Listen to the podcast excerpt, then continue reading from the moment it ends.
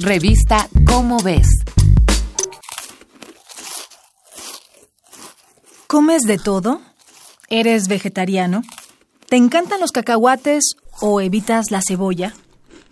Comas lo que comas, si tienes buena salud, eso significa que tu dieta contiene ciertos compuestos químicos. Hace 150 años, Dmitri Mendeleev publicó la tabla periódica de los elementos. Gracias a ella sabemos que somos lo que comemos y que necesitamos comer, beber o respirar. El 96% de nuestro cuerpo está formado por carbono, nitrógeno, oxígeno e hidrógeno. El 4% restante lo constituyen 60 elementos más. Tales son los ingredientes de una dieta humana saludable, pero la química detrás de nuestra alimentación es un poco más compleja.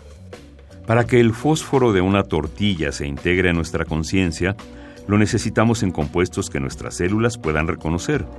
En el mismo sentido, no podemos fabricar vitamina C aunque consumamos las seis partes de carbono, ocho de hidrógeno y seis de oxígeno que la componen.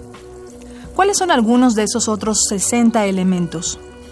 Calcio, hierro, fósforo, yodo, magnesio, zinc, selenio, cobre, manganeso, cromo, molibdeno, cloro, sodio, potasio y azufre. Sin ellos no podrían llevarse a cabo las reacciones de nuestro metabolismo.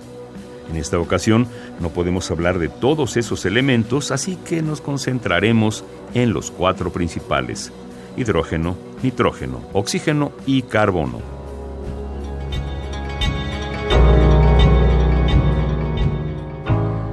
El hidrógeno es el elemento químico más abundante en el universo.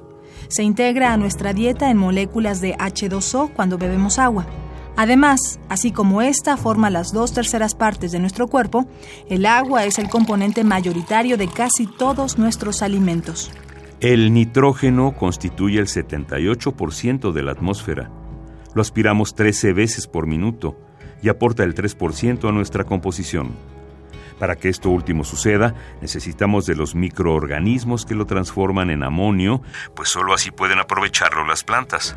Sin embargo, para abastecer la demanda de más de 7 mil millones de seres humanos, también ha sido crucial la producción de amonio por parte de la industria. De ahí viene la mitad de los átomos de nitrógeno de nuestro cuerpo. El problema surge cuando la industria produce niveles excesivos de amonio, pues su acumulación resulta tóxica y es una amenaza para la vida en el planeta. Hablemos por último del oxígeno y el carbono. Necesitamos 600 litros de oxígeno cada día. Con cada exhalación expulsamos los electrones de las reacciones de oxidación que nos permitieron extraer energía de los alimentos, cada vez que hacemos esto, nuestra bocanada de aire aumenta su contenido de CO2. Los coches, la industria y entre otros los humanos contribuimos al calentamiento global. Así como debemos evitar que sigan subiendo los niveles de CO2 en la atmósfera, debemos cuidar que no suban en nuestros cuerpos. Los seres vivos obtenemos carbono y energía del azúcar, pero consumirla en exceso produce obesidad y diabetes. A nosotros y a las bacterias que comen en nuestro intestino nos conviene un carbono más saludable como el del almidón, la celulosa, la hemicelulosa o la inulina.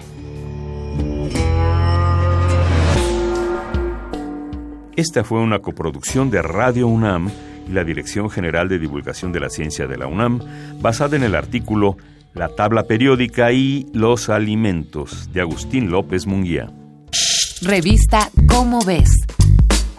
Este y otros temas de nuestro mundo podrás encontrarlos en la revista Cómo ves. Búscala en los puestos de periódicos, librerías y hasta en el súper.